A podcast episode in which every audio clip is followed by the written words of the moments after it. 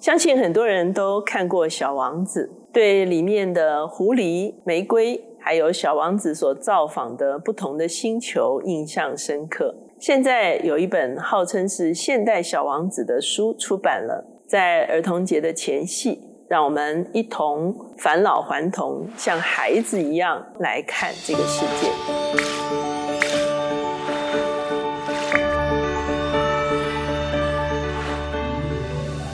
大家好，我是乔美伦老师，每周一次在乔氏书房和大家见面。今天我们的单元是快闪新书，今天我们所要介绍的这一本书叫做《男孩、鼹鼠、狐狸与马》，很多人称它是二十一世纪的小王子。我们知道小王子也是非常多人，不仅是在童年哈，甚至成人之后都会看的一本，虽然它是用。儿童插画的方式来做表达，可是呢，很多时候其实我们可以说，《小王子》是一种成人的童话哈。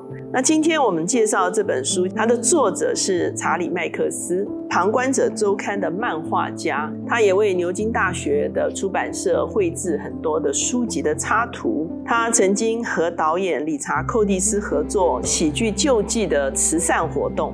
他也曾经参与啊南非的总统曼德拉的团结的艺术计划，他并且共同经营上比亚的社会企业，帮助许多无收入和低收入家庭的人从事养蜂工作。那网络上其实有一个他的影片哈，那个影片中间呢，他自己一头乱发，坐在他自己的花园的里面，用钢笔来作画，你会看见他的画也是黑白的哈，几笔哈，一个奇妙的世界就出现在他的笔下了哈。这本书的主角呢是一个六七岁的男孩，那整本书就是围绕着这个男孩。那他用插画加上对话走整本书的这个过程。这个六七岁的男孩，他最大的兴趣就是问问题，所以这本书呢，也是这个男孩子不断问问题的一个集结哈。首先，这个男孩他遇到一只鼹鼠，而这只鼹鼠他的兴趣是蛋糕。所以呢，男孩常常发出很多的问题呢，鼹鼠最后的答复都会回到蛋糕哈，这个其实是一个非常有趣的事情。那刚开始的时候，男孩跟鼹鼠常常坐在树梢上哈，两个一起看着远方。鼹鼠就问男孩说：“长大以后你想当什么呢？”然后男孩就说：“善良的人。”男孩问鼹鼠说：“你觉得成功是什么呢？”鼹鼠回答说：“懂得去爱。”那这样子的对话出现很多次之后，其实他就是在描述未来。那这些问话就展开了整个的故事哈。那因为鼹鼠的兴趣是蛋糕哈，无论遇见什么挫折哈，他的解决方式都是先吃一口蛋糕再说。也就是说，这本书也谈到了很多关于人生会遇到挫折的事情。男孩问鼹鼠说：“你觉得最浪费时间的事情是什么呢？”鼹鼠回答说：“拿自己和别人比较。”这个对话呢，也把这本书的主要要谈的事情，就是你自己究竟是谁。接下去呢？他们就开始决定出发去旅行。那在旅行之前呢，他们也有很多的犹豫哈，因为要走向不知的未来。鼹鼠后来就说：“他说我认识的多数的老鼹鼠都说，多希望当初自己能少听从恐惧，多听从梦想。所以他们就一起走向了远方。那走着走着呢，他们就遇到了一只狐狸，而这只狐狸呢，被陷阱。”困住了，狐狸就对鼹鼠说：“如果没有陷阱，我会咬死你。”那鼹鼠说：“如果继续待在陷阱里，你会死。”这是狐狸的困境哈。最后，鼹鼠做了什么呢？把铁丝咬断了。于是呢，狐狸就自由了，所以他们就继续的旅行。过程中间，鼹鼠就掉到水里面去了哈。而是谁把它救上了岸呢？狐狸把它救上了岸。所以他们三个就一起继续往前走哈。所以你会发现这本书也关乎友谊哈。人跟人相处之间，有时候是会有冲突点、对立点，那也会有互相扶持、互相。啊，帮补的这个部分哈，所以这三只后来就变成朋友哈，他们就继续他们的旅程。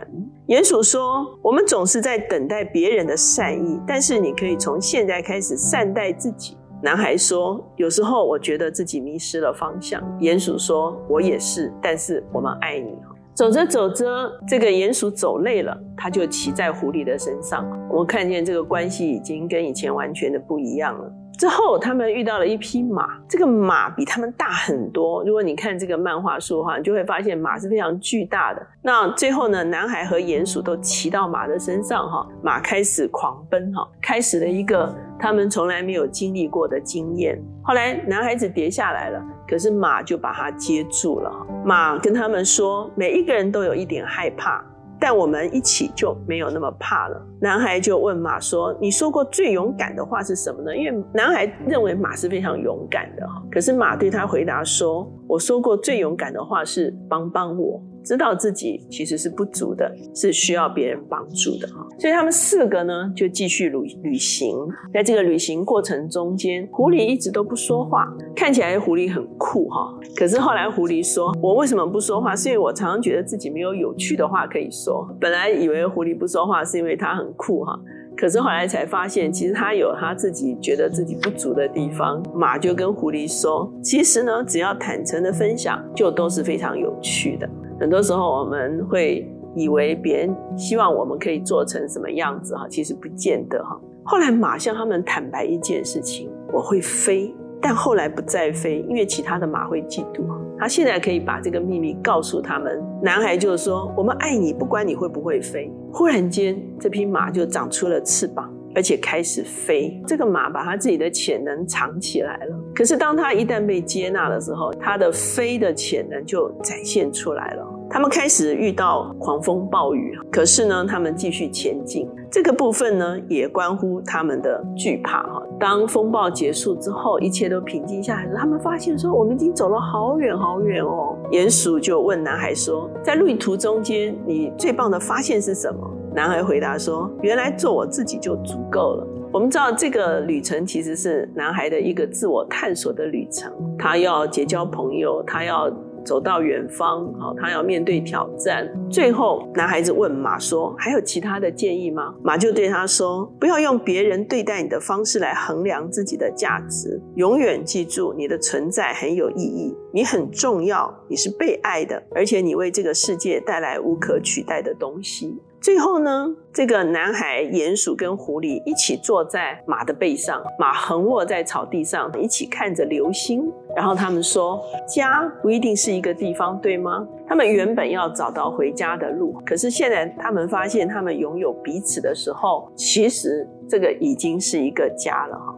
那这个作者呢，一开始画这幅画的时候，其实他是没有故事的，他就是简单的把他的黑白钢笔画抛在这个 Instagram 上面，就得到了非常多的回响，接受了读者的回馈以后，他就继续创作哈，然后最后集结了成这样一本书哈，而且他在这本书中留了很多的空白，他说他希望读者可以自己在上面画图，或者是填上自己的答所以呢，他到最后其实并没有给这本书下结论。作者他说。三岁的玛雅和八十八岁的母亲都爱这本书哈。他说这是一本关于未来、关于自我、关于惧怕、关于挫折、关于探险、关于潜能、关于友谊的书。耶稣说，我们要回转向小孩子，用一个单纯的心认识上帝，也认识我们所处的这个世界。所以在儿童节前夕，把这本《男孩、鼹鼠、狐狸与马》推荐给大家。